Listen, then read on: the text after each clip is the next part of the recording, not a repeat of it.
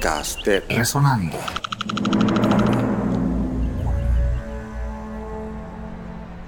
Hamilton Morel Castillo. Quiteño. Oh, desde que nací, por lo menos 70, que me acuerdo. Bueno, voy a buscar el gentilicio de El Quiteño. Resulta que aquí vino un ecuatoriano a vivir en épocas muy remotas. Y la gente de Matadenanse, las lomas, decían, vamos a visitar al quiteño, ¿verdad? Y ahí vino el gentilicio, el quiteño, por, por ese ecuatoriano. El quiteño porque el tipo era de Quito. En antaño, familia Castillo. Aquí predomina el castillo.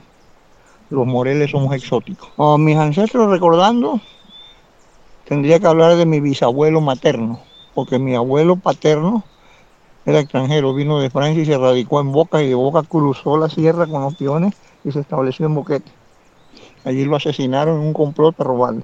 La viuda se encontró un amoroso joven que la conquistó y se la trajo, que dice iban a criar, que aquí se criaba ganado en soltura y que era un gran negocio. Los Morel eran tres. Era Paulina, que era la hermana mayor de mi papá. Era Santiago y él que era el último. Este era de brazo. Paulina, Santiago y Octavio. Y este señor le, le, hizo tres hijos, esos eran Gutiérrez Gutiérrez, ¿verdad? Y la arruinó. Cuando la arruinó, hola, mi amor, te quise mucho, ya no. La dejó con tres hijos más tres que tenían seis. Carga pesadita para mi papá, que fue el que le tocó llevar el peso, mi abuela paterna.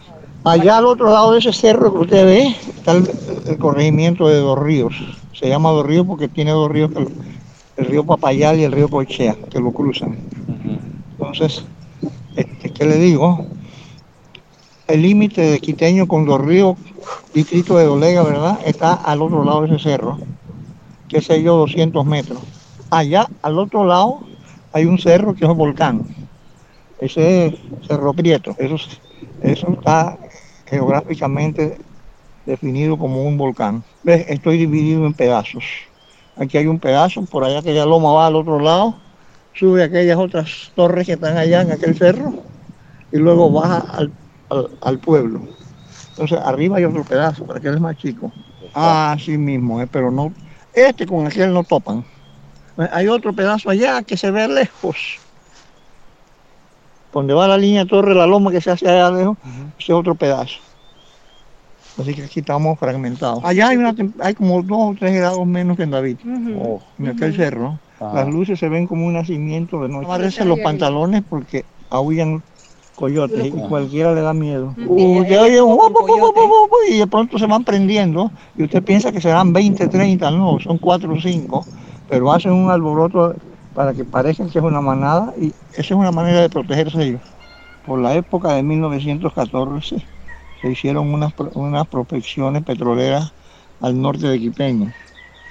Se hicieron campamentos.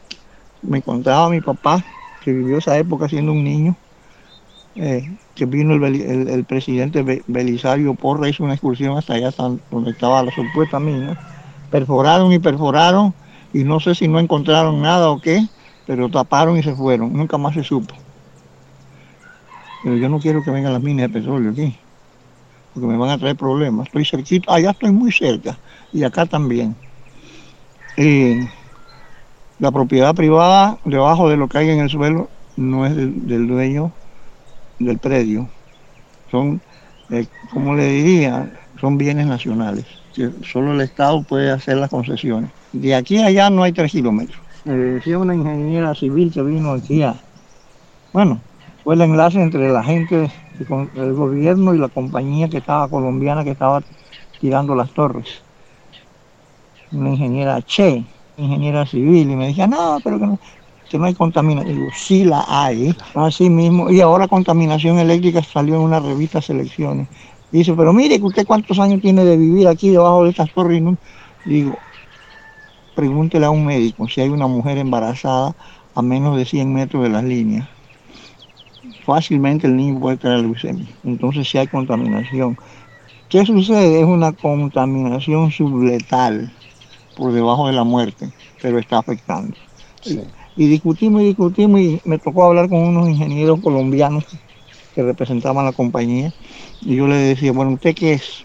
Dice, yo soy economista y el otro no sé qué. Digo, bueno, pues yo soy ingeniero agrónomo. Y yo sí creo saber que esto afecta. Es más, les puedo traer una revista para apoyarle lo que les estoy diciendo. Pero ellos a toda costa no querían aceptar. Y mire, fueron tan hábiles que se vinieron desde Río Sereno, del lado Tico, y se vinieron jugando todos los pueblos. Aquí, esa torre está a 90, a 90 metros de mi cocina. ¿Por qué? Porque sencillamente ellos no les convenía indemnizar residencia. Y por aquí, esta línea se va por aquí hasta Tolé. Podcast de Resonando.